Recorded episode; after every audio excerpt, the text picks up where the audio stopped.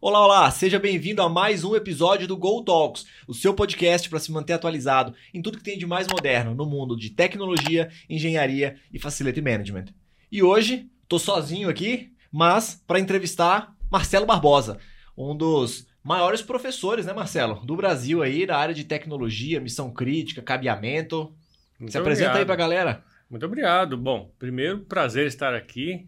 Uma honra enorme ser convidado de vocês. Obrigado, né, pelo professor, né, grande professor.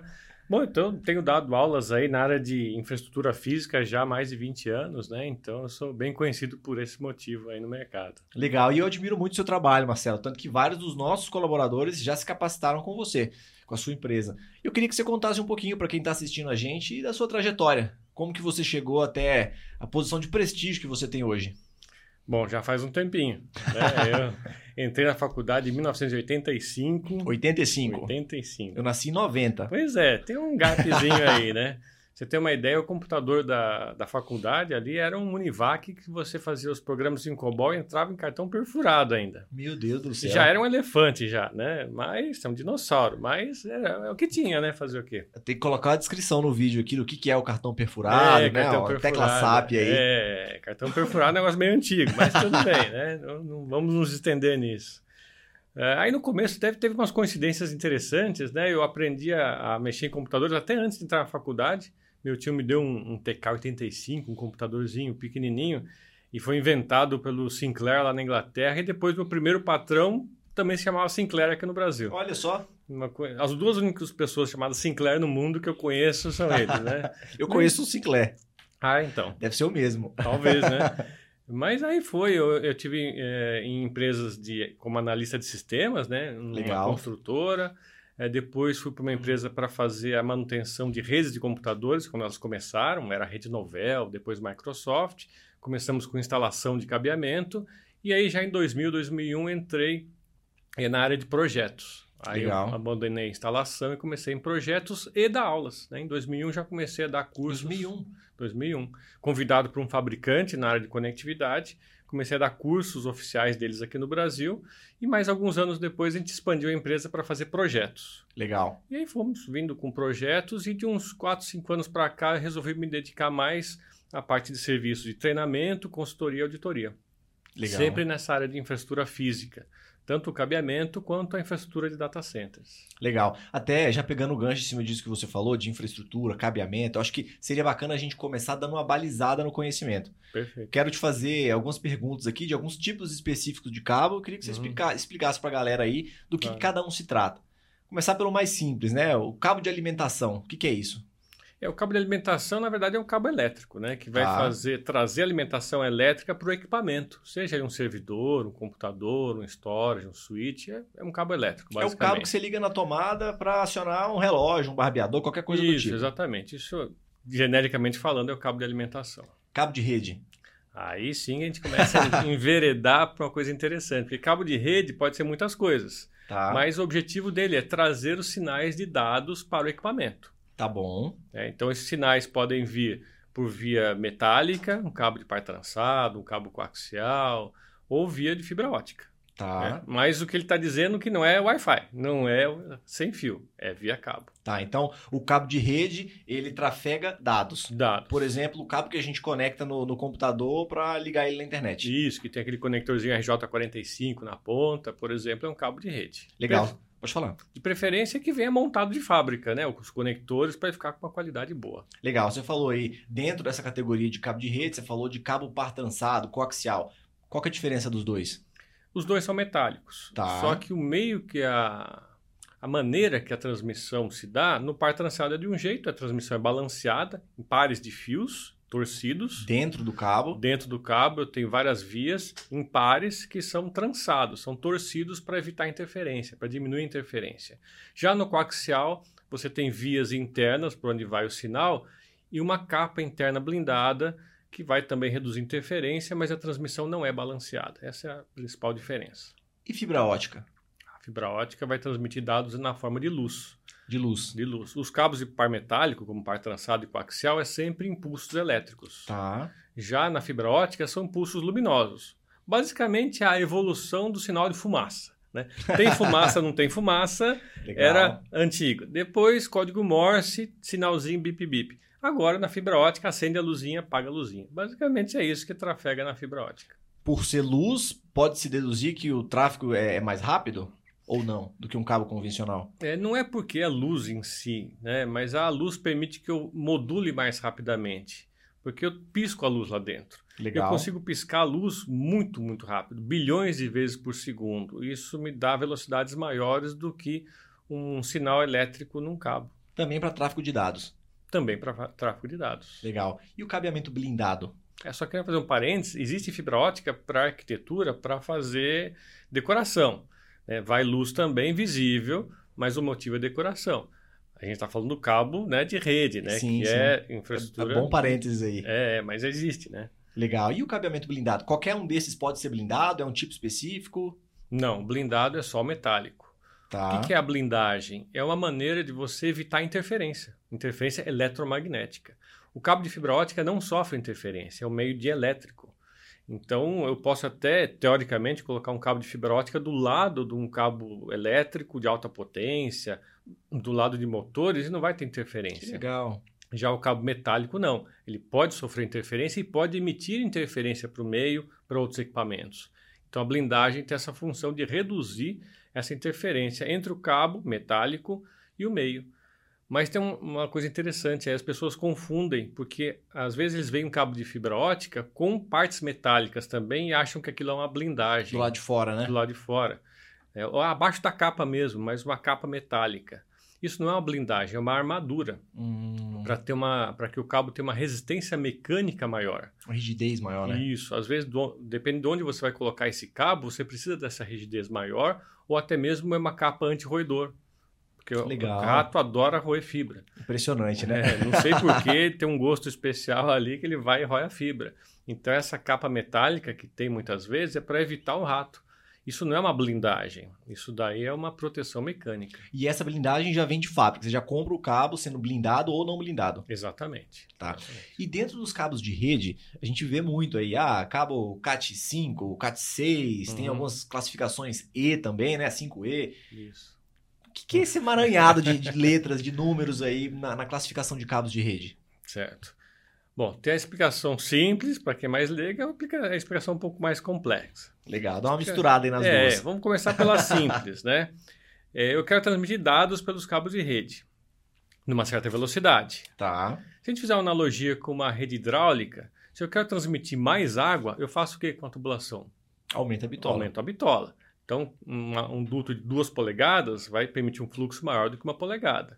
Para cabo de rede é a mesma coisa. Categoria 5, 6, 6, 7, 8 significa maior capacidade de transmissão de dados. Como se fosse a bitola hidráulica. Não é a mesma coisa, né? O- a técnica é outra, mas a ideia é essa.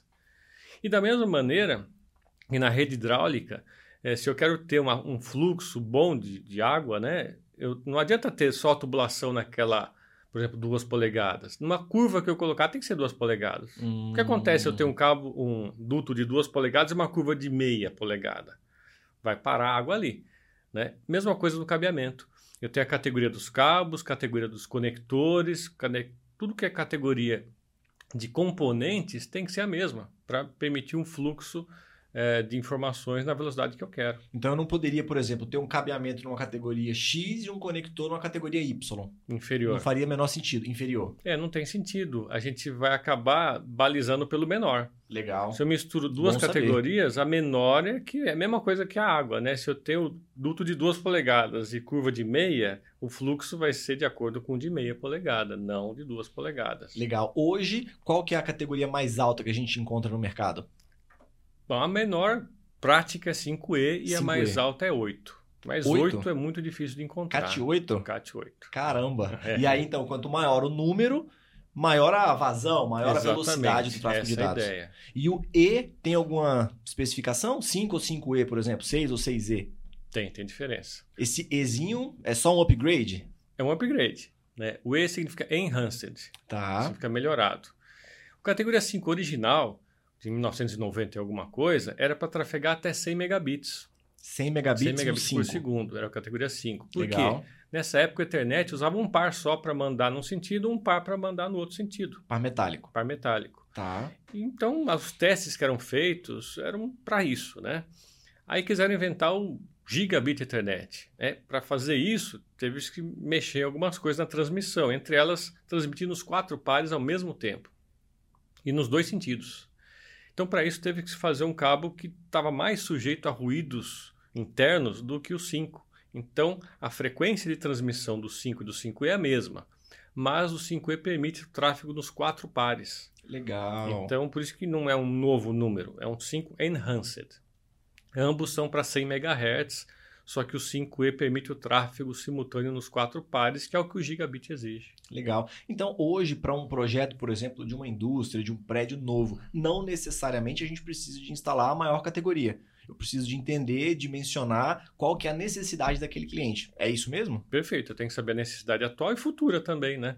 É, porque se eu antevejo que eu vou aumentar a velocidade nos próximos 3, 4, 5 anos, é bom eu já aumentar um pouquinho essa expectativa de velocidade. Porque o cabeamento não é que nem um computador, um notebook, que a cada 2, 3, 4 anos eu troco facilmente. Né? Pode custar caro, mas a gente troca.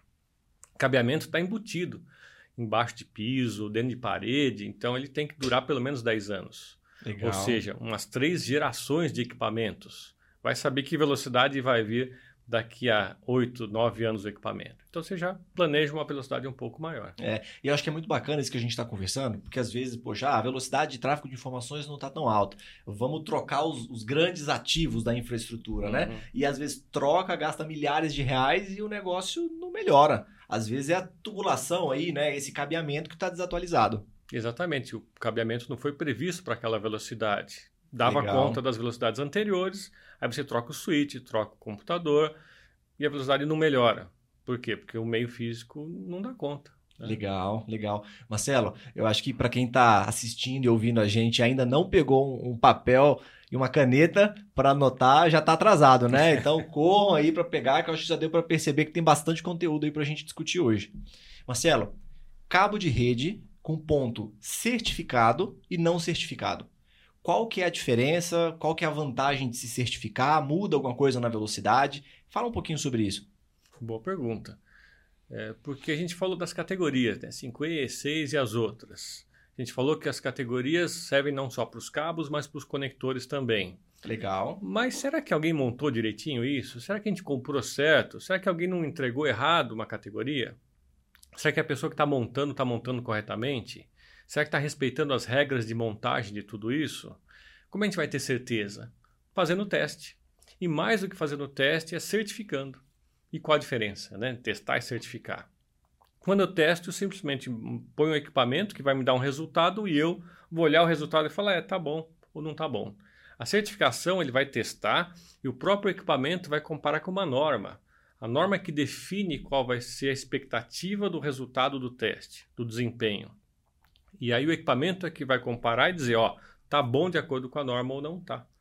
Então, quando eu certifico, eu que sou o cliente, vamos dizer assim, o, da instalação, vou ter certeza que foi instalado aquilo que eu pedi, na categoria que eu pedi, e que as aplicações que eu vou utilizar, seja 100 megabits, 1 gigabit, 10 gigabits por segundo, vão rodar naquele cabeamento porque ele foi feito para isso. E às vezes também é, o cabeamento ele é fornecido por um fabricante único e ele muitas vezes oferece uma garantia estendida. Uhum. E para dar essa garantia estendida, que pode ser 10, 15, 20 anos, ele vai requerer essa certificação. Porque ele não vai dar a garantia no escuro. Ele tem que saber Entendi. se o que foi feito foi feito com o material dele, mas com a mão de obra especializada. Essa norma é brasileira? Tem normas brasileiras de cabeamento também, que são inspiradas nas normas da ISO. Legal. internacionais. Legal. Então, a certificação do ponto de rede avalia se foi instalado tudo que você comprou, se cabo, conexão, se está tudo ali uh, adequado a essa velocidade do que você previu e também se a instalação foi bem feita. É Perfeito. isso. Perfeito. É material e mão de obra. Material e mão de obra. É, é diferente de uma televisão que você tira da caixa, coloca, funciona ou não funciona de acordo com a qualidade somente do equipamento mas o cabeamento sofre uma instalação. Você passa por um duto, você pode de repente puxar demais o cabo, curvar, na hora de montar um conector você não faz corretamente, distância demais os pares, enfim, muita coisa pode dar errado. então, na certificação você tem certeza que está certo. Legal, até porque, até uma dúvida que talvez muita gente tenha, assim, no cabeamento de rede. Ah, eu imaginei que eu ia precisar de 10 metros, aí comprei um cabo de 8. Dá para fazer uma emendazinha ali de mais 2 metros? Não dá? Como é que é isso? É, no cabo de par trançado não deve ter emendas, tá. né? porque a emenda é um ponto potencial de problemas, né? de atenuação, de ruído. Então, todas as conexões do cabo têm que ser naqueles conectores já vindos de fábrica, como o RJ45, que vem no pet cord, ou a tomada, que é a fêmea, que você monta em campo. Mas tem os lugares certinhos para você fazer isso. É no rack, na mesa do usuário, né? tem os lugares corretos. A emenda que não foi planejada, não usa é, o material correto, vai dar problema. É, essa emenda que você está falando é do par metálico, né? Isso. Mas para fibra daria para fazer essa emenda? Para fibra já é possível porque a máquina de fusão, ela hoje em dia, né, que é muito boa máquina, ela faz uma emenda que quase que não, não aparece, né? Então, é claro que tem que medir depois para ver se foi feito corretamente, mas não tem muito problema. Desde que eu limite, claro, a quantidade de emendas. Vou colocar 10, 15 emendas aí num trecho pequeno que não pode, né? Legal. Esse equipamento que faz a validação do ponto, que faz a certificação, também precisa estar sempre calibrado, né? Eu acho que é, essa é uma observação válida de ser dada. Sim, sim. O equipamento, ele tem uma garantia, claro, né? Mas a cada ano, geralmente, tem que se mandar para a fábrica, para um laboratório autorizado, porque assim como qualquer equipamento de precisão, com o tempo ele pode mudar os parâmetros, né? Então eu tenho que calibrar anualmente. E essa data fica dentro do equipamento Uhum. armazenada. O cliente final pode exigir é, que no relatório esteja essa data ou até mesmo exigir um certificado de que esteja calibrado para saber que aquele teste realmente está bem preciso. Não só pode, como deve, né? Exigir um certificado como este de calibração. Sim. E mais do que isso, até muitas empresas, geralmente as que têm um parque instalado grande, de missão crítica, eles vão exigir não apenas o, cabea- o- o equipamento calibrado, mas que a mão de obra, o pessoal que vai operar esse equipamento, Hum, tenha um treinamento legal. válido. Legal. Treinamento autorizado pelo fabricante. Legal, legal. E o par trançado também é dividido em categorias, não é? Quais são essas principais categorias? Você quer dizer da fibra ótica? Não, do, do par trançado mesmo, do cabo de rede. Ah, tá. São as categorias que a gente comentou. 5E, 6... São essas as categorias é, do, do, do par É, trançado. posso comentar todas as que tem hoje. A mínima hoje prática é 5E. Tá. As antigas, de 5 para baixo, já não se fabrica mais. Então, o que tem na prática é 5E, 6, 6A, 7, 7A e 8. Tá, então essas são as categorias para cabeamento de rede, incluindo o par trançado. Isso. Legal. É, cabos de par trançado. Tá, Essas categorias são só de par trançado. Legal, legal. Porque na fibra a gente separa diferente, né? É, multimodo, monomodo. Como é que é isso? Qual que é a diferença? Isso. Como é luz, é outro mundo. Tá. Então, de cara, a gente pode dividir em dois grandes grupos: multimodo e monomodo. Legal. O que, que muda aí? O tamanho do núcleo. É Tá. o diâmetrozinho. É, é o tamanho daquela tubulação que a gente falou da, de água, sabe? Só que é muito mais fino. Né? Tá. Então, se for ah, a multimodo, é um núcleo de 50 ou 62,5 microns, que são milésimos de milímetro. Né? É por aí que passa a luz. A monomodo tem um núcleo muito mais fino, entre 8 e 10 microns. Tá. E essa característica é que vai determinar tudo na transmissão da fibra. Tá? A monomodo tem esse nome porque o núcleo é fino e o feixe que passa lá dentro só tem um caminho a percorrer. O multimodo, como é um tubo muito maior, né, 50 microns, né, é quase o tamanho de um, de um fio de cabelo humano, já consegue ter vários modos de transmissão, vários caminhos. Por isso, inclusive, o nome multimodo. Né? E aí ela subdivide ainda em categorias. Né? Principalmente a multimodo tem hoje cinco categorias: OM1, 2, 3, 4 e 5. Legal. Também de acordo com a capacidade de transmissão. E a monomodo também tem vários tipos, vários modelos de acordo com a aplicação. Se é para rede local, ela tem uma classificação. Se é para rede de longa distância, como o WAN, é, entre cidades, entre países, aí tem outras classificações mais adequadas a essas grandes distâncias. Legal. Bastante coisa, hein? Bastante classificação. É, bastante. Então, a pessoa que vai fazer o projeto tem que estar bem por dentro disso, porque uma fibra de uma classificação pode não ser apta para algumas aplicações que ele deseja. Legal. Principalmente quando a gente fala em alta velocidade ou alta distância. Legal, legal. Tem uma distância limite que a gente tem trabalhado por norma para fibra ótica, por exemplo? Então, na prática, o limite é dado pela aplicação que você quer. Por exemplo, eu quero Tá. rodar até 10 gigabits. Então, aí as fibras, para cada uma dessas classes, ó, M1, 2, 3, 4, 5, vai ter uma tabelinha. Ó, M1 é essa distância, 2 é essa, 3 é essa. Mudou a velocidade, muda as distâncias. Legal. Então, a tabela é gigantesca. De acordo com as aplicações que você quer rodar, é que você tem que ver quais são as fibras. Mesmo porque muda não apenas o suporte, a, a velocidade, mas também a distância. Ah, eu quero rodar 10 GB, mas a que distância? Quero rodar 100 GB, a que distância? Aí vai essas duas informações, qual a velocidade e qual a distância, são primordiais para eu saber qual modelo de fibra que eu vou utilizar. Legal, Marcelo, saindo um pouco dessa conceituação teórica, né, dessa divisão de categorias e já vindo para a prática. Ah, imagina um data center. Eu já tive a oportunidade de visitar dezenas e eu já vi cabeamento, infraestrutura passando por tudo quanto é buraco que você imaginar. Tem alguma norma, algum manual de boas práticas de por onde passar esse cabeamento no ambiente de missão crítica, num data center? É sempre pelo piso elevado o ideal? Sim, não? Fala um pouquinho sobre isso. Sim, tem algumas normas, mas fala pouca coisa, né? Tá. Só o mínimo realmente necessário. E tem as melhores práticas que a gente sempre tenta reforçar no mercado. O que que é o mínimo? Não compartilhar uma calha, por exemplo, um caminho com elétrica. Porque dá Jamais. interferência. Esse é o segundo motivo. Tá. Primeiro motivo é choque elétrico. Ah, legal. Você já vê alguém ir passar uma fibra ótica, desligar o disjuntor? É. É outra equipe, outra formação, né? Então, não pode ser o mesmo caminho, principalmente por evitar choque. Tá. Segundo, interferência eletromagnética, mas isso só vai se aplicar aos cabos metálicos. Né? Fibra ótica não tem interferência, mas para evitar o choque, você realmente não passa. É proibido passar no mesmo caminho. Tá? Por questão de interferência da parte metálica, você também dá uma distância. Aí vem as melhores práticas. Né? Você, por exemplo, costuma colocar o cabeamento de rede do data center ou embaixo do piso elevado ou acima dos racks. E aí, quais são as indicações? Primeira coisa, não interferir nos outros sistemas. Porque Tá. data center tem um monte de coisa. Tem ar-condicionado, tem iluminação, detecção e combate a incêndio, um monte de coisa.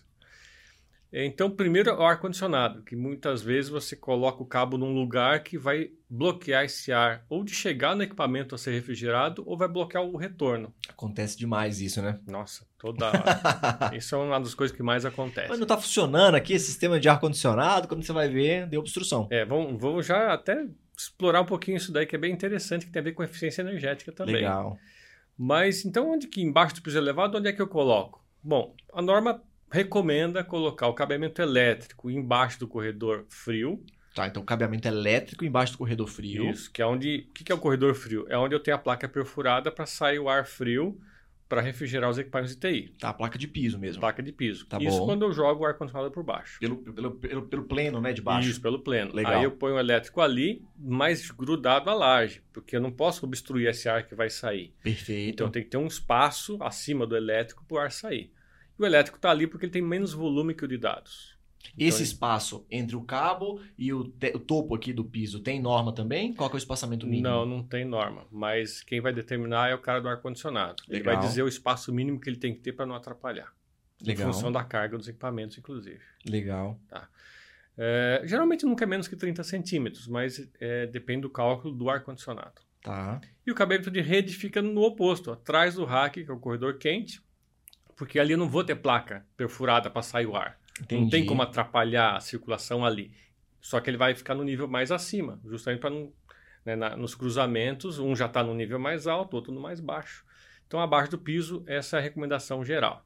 E Legal. quando eu faço isso, naturalmente eu vou ter mais ou menos um, dois, um metro, um metro e meio de distância entre as duas calhas. Né? Um vai estar na frente, outro vai estar atrás. Eu já naturalmente deixo distância para evitar interferência. Essa distância já é suficiente, um Já. metro, um metro e meio. Já mais do que suficiente. Legal, legal. E, e esse assunto que você comentou aí da relação entre o tipo de cabeamento de infraestrutura e a eficiência de um data center, que é um assunto tão discutido hoje em dia. Tem Sim. relação mesmo? Sim, sim, tem. Um que não é muito levado em conta é o fato de que um- uma velocidade que você atenda com cabo de par metálico, aquele transceiver gasta mais energia do que se fosse um transceiver ótico para aquela mesma velocidade. Tá. Para uma porta não é nada, mas imagina 10 mil portas. Uhum. Isso já dá uma diferença. Mas ninguém muito leva muito isso em consideração. Agora, a questão do ar-condicionado, sim. Muita gente coloca o cabeamento fora de calha, piso sobrecarregado de cabos, ou então na, na frente do rack ou atrás do rack põe aquele monte de petcord caído, sem entrar em guias apropriados. Acho que você nunca viu isso, né? Opa, quase, quase não existe isso, né? Emaranhado, né? É, um emaranhado é. e a pessoa... O que é óbvio ali? Né? Que quando você quer procurar uma conexão ali, é difícil achar. Sim. Né? E corre o risco de você tirar um cabo errado. Só que que não é óbvio? Que aquilo atrapalha o ar-condicionado. Né? Na frente do equipamento entra o ar frio, atrás sai o ar quente que tem que voltar para a máquina de ar-condicionado. Recircula, né? É. Então, se você colocar cabo ali na frente ou ali atrás errado, ou o ar frio não entra ou o ar quente não sai direito e atrapalha a circulação de ar da máquina aquela máquina sobreaquece. E aí vem o remédio que é pior que a, que a, que a doença. Né, o cara que não conhece muito bem data center, mas é o gerente do data center, falou, nossa, aquelas máquinas ali estão sobreaquecendo, né? Pega o set point do ar-condicionado e baixa. Ou instala mais uma máquina aí. Mais uma máquina. aí congela o data center. Aí começam as implicações erradas. Primeiro que não resolve o problema, Verdade. aquela máquina continua com problema de circulação de ar. Pode amenizar, mas não resolve. Problema maior, aumenta o custo de energia. Porque você está uhum. trabalhando com a máquina, né, com a temperatura menor. E é um ambiente que funciona 24 horas por dia. 24 horas por dia. Né? Qualquer coisinha a mais que ele gaste é 24 horas assim gastando a mais. Esse, esse é um dos menores do problema. Se a pessoa tiver cacife, tudo bem. O problema é, você começa a ter equipamentos ali que não tem o problema de circulação de ar, recebendo ar muito frio abaixo dos 18 graus recomendados hum, pela ASHRAE. Legal. 17, 16, 15. E quais são os problemas aí? Pelo menos dois. Um deles pode correr o risco de passar do ponto de orvalho e haver condensação se ele não controlar a umidade direitinho da sala. Né? No corredor frio. É, principalmente ali, né? Porque Sim. é ali que vai entrar no equipamento. Né? E é ali que você vai insuflar. Então, se você abaixou demais a temperatura da máquina para compensar esse problema do cabo, corre o risco de algumas máquinas chegarem com menos que 18 graus, 16, já vi 16, 15. Caramba. 14, né? E aí corre o risco de condensação e a condensação vai dar problema de oxidação nos equipamentos, vai perder eles rapidinho. Talvez até um curto, né? Talvez até curto num extremo, mas não pode não chegar a tanto, mas você vai ter corrosão e vai diminuir a vida útil de tudo quanto é equipamento ali. Outro problema, principalmente nos racks que estão mais perto das portas de entrada e o, e o data center não tem uma antessala. O pessoal abre toda hora para fazer manutenção, Nossa. entra um ar a 28 graus. É, isso é muito comum. E dá um baque térmico nos é. primeiros racks. Aí tá 14, 15, vai para 28, depois desce 14, 15 quando fecha a porta. E essa dilatação. Fadiga térmica, né? Nossa, vai acabar com os equipamentos também. Então é. tem tudo isso. É, esse tema é muito interessante, porque eu já tive a oportunidade de visitar alguns locais mais antigos, que estavam com dificuldade de gestão. 70% do cabeamento que está passado embaixo do piso elevado, o pessoal não sabe nem para que, que serve. Tá lá, foi de alguma obra do passado. Então vale a pena investir um tempo em dar uma penteada no rack, em organizar e identificar esse cabeamento, né? Uhum. É, e aí você comentou de, de cabeamento do data center, tem a questão dos downtimes, né? Que é o tempo Isso. de interrupção. Quando você vê as estatísticas, você vê que a maior parte das vezes é motivo de energia. Né? O UPS que deu falha, alguma coisa assim. Mas quando você vai ver o custo de cada falha, os custos maiores estão relacionados a problemas de TI, Olha não só. elétricos. Né? É menos frequente o problema de TI, mas quando acontece é o que realmente gera um custo maior. E eu vi recentemente estatísticas do Uptime Institute mostrando que entre 2020 e 2021, a lista dos maiores downtimes em data centers internacionais, os dois topos foram causados por cabo. Hum, nossa. O primeiro foi um cabo submarino lá na região do Mar Vermelho, lá na Europa, que deixou dezenas de milhões de pessoas sem internet. Caramba. Porque foi rompido um cabo submarino. E o segundo era de uma operadora alemã, que também teve problema no, no cabeamento, aí não fala se é interno ou externo, problema no cabeamento que se rompeu, e aí a plataforma de mensagens e comunicação de emergência ficou fora do ar. Então, quer dizer, não é energia, né? É, energia é o mais frequente, mas quando há um problema de cabeamento, problema de TI, costuma ser bem pior. Até porque, assim, me corrija se eu estiver errado, a gente até consegue ter redundância no ar-condicionado, redundância no no-break, no gerador. Mas a gente não tem costume de fazer redundância de cabeamento, né? É, pode não ter o costume, mas as normas que tratam disso, elas vão falar também. Ó, se você tem uma redundância do ar-condicionado, da elétrica, vão fazer algo semelhante no cabeamento.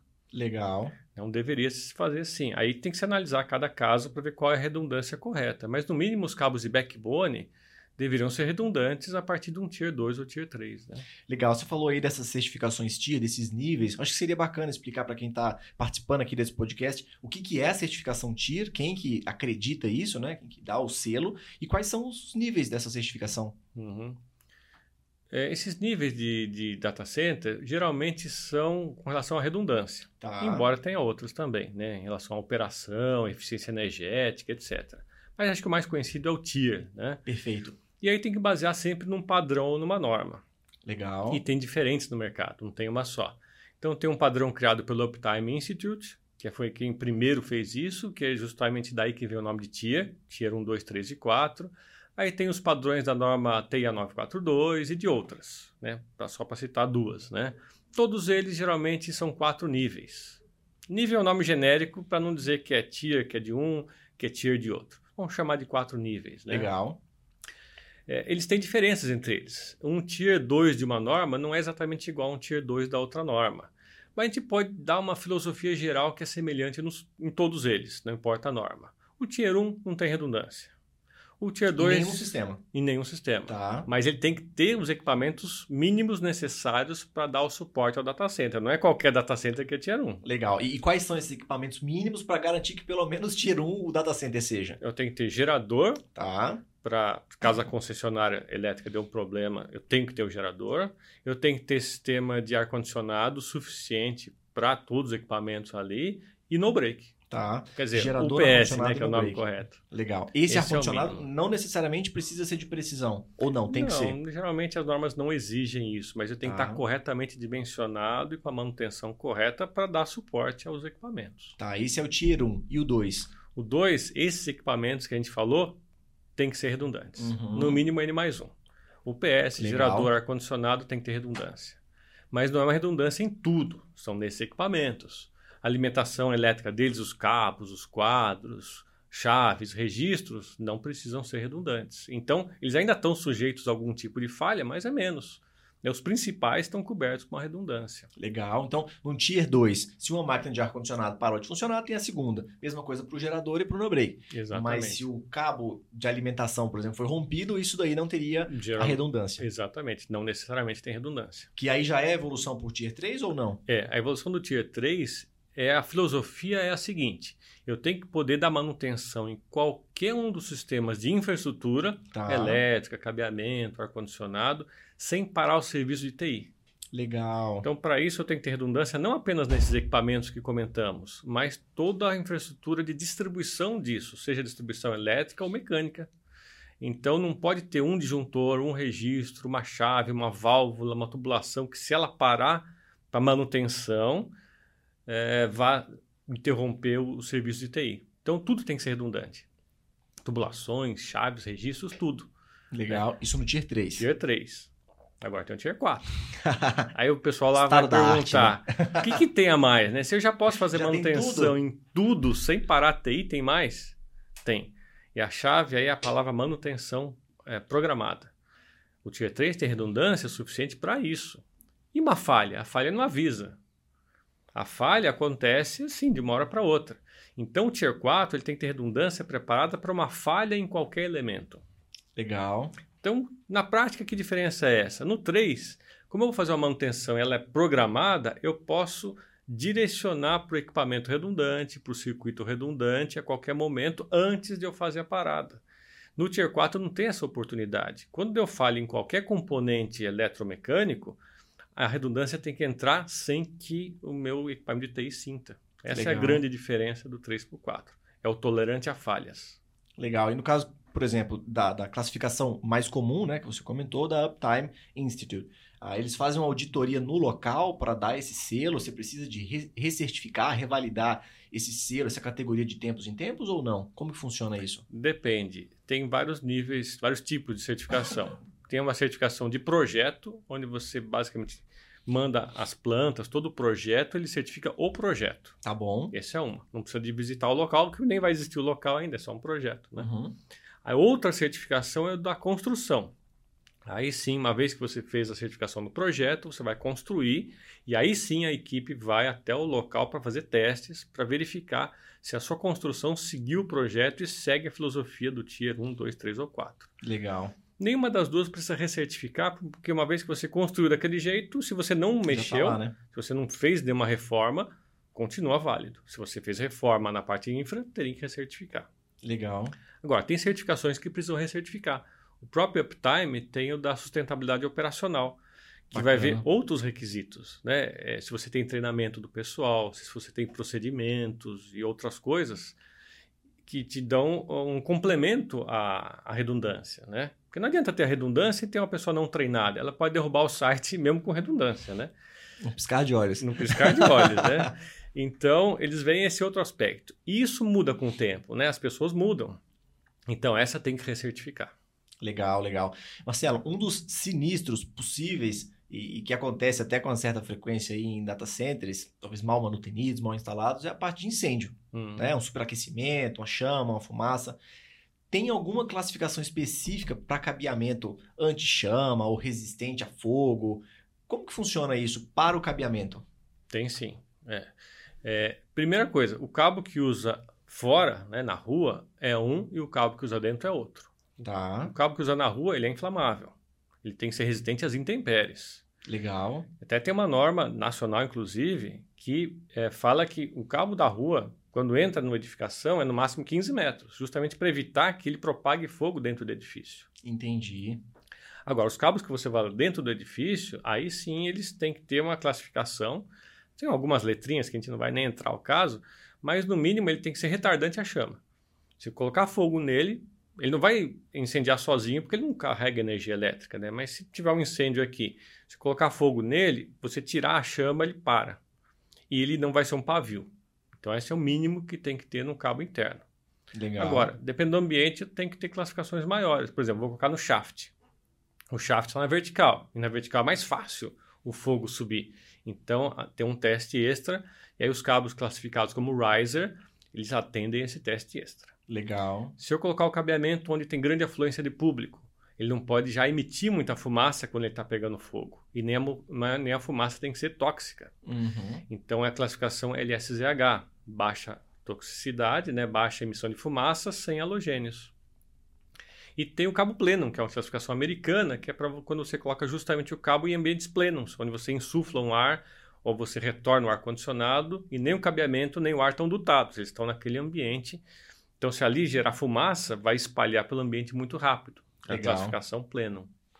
Tem bastante coisa, hein? E muitas particularidades aí para o projeto de um data center. Sim. Marcelo, e, e, ainda dentro desse assunto de incêndio, chamas, fumaça, qual é a importância da estanqueidade melhor, o que, que é a estanqueidade de um data center, qual que é a importância, e fala um pouquinho também sobre os fire stop. Uhum, perfeito. É muito interessante porque é, quando você monta uma sala de computadores de um data center, você quer essa estanqueidade, que é, ou seja, o ar que está lá dentro não sai, nem o de fora entrar. Legal. Pelas frestas, né? Por que, que isso é importante? Para vários motivos. Um deles é o ar-condicionado. Né? Você perde a eficiência do ar-condicionado se você perde o ar frio ou se entrar quente por um buraco. E é muito comum o pessoal faz uma sala toda bonita, com porta corta-fogo tal, e aí faz um buracão para passar cabo e fica o buracão lá. Aberto. E ali, é, e ali vai entrar tudo. Tem a questão do incêndio. Se começar um incêndio num outro ambiente, pode entrar fogo e fumaça por aquele buraco e aí contaminar, quer dizer, pegar fogo no seu ambiente por causa daquele buraco. Pode entrar água, pode entrar rato, pode entrar contaminantes de todo tipo. Então não é só incêndio, né? é um monte de coisa que pode entrar pelo buraco. Então você vai selar todas as aberturas para entradas de cabos, é, o que a gente chama de fire stopping, ou selo corta-fogo, que vai evitar que um incêndio no ambiente se alastre para o outro por aquele buraco. Às vezes o pessoal coloca um gesso, alguma coisinha para tampar, mas gesso também não é o correto. Não é o ideal, né? Não é. Ele não resiste a alta temperatura. Ah, vamos para cimento, um concreto ali para fechar o buraco no meio do cabo. Primeiro que você não vai conseguir fazer manutenção para tirar esse cabo e passar outro. E segundo, que ele pode até resistir uma, duas horas. Mas quando pega fogo, o cabo derrete. E aí onde estava o cabo vira buraco. Então, esses fire stops, é, geralmente eles são intumescentes. Pegou fogo, ele incha. Então, o cabo hum... queima, ele vai preenchendo o espaço de onde estava o buraco, onde estava o cabo, e não deixa passar o fogo e a fumaça. Então, não é qualquer material, tem que ser um material próprio. Legal, legal. Marcelo, o tempo passa rápido. A gente uhum. já está chegando no final aqui do Nossa. nosso bate-papo. Uhum. Mas acho que com todos esses anos de experiência que você tem, com todos esses ambientes que você já visitou, data centers, salas cofre, deve ter muita história para contar é, para os netos, né? É. Conta aí pra gente uma curiosidade de alguma visita que você fez, de alguma instalação, para aguçar aí a criatividade do pessoal. A gente encontra tanta coisa. Ó, você tinha me falado de uma interessante, da, é. da, de um data center da Bolsa de Valores, né? Hum, ah, tá. É uma curiosidade interessante. É, é, não é uma coisa ruim, uma coisa boa. É, que bom, é pra, bem, né? pra terminar em jeito. alta, né? Tem curiosidade boa e ruim, né? Vamos colocar uma ruim que eu lembrei aqui. Não era um Fala data center, duas, então, né? é. É, sabe as caixas de passagem de uma rede campus, né? Vários tá. predinhos ali, você põe a tubulação, caixa de passagem, fibra ótica. Alguém instalou um, convers... instalou um conversor de mídia, né? Dentro de uma caixa de passagem externa. Hum. Né? Sujeito a, água, a tudo, né? Ah, ainda embalou em plástico em volta para proteger, problema. tá é, certo. É, terrível isso, né? Lembrei agora.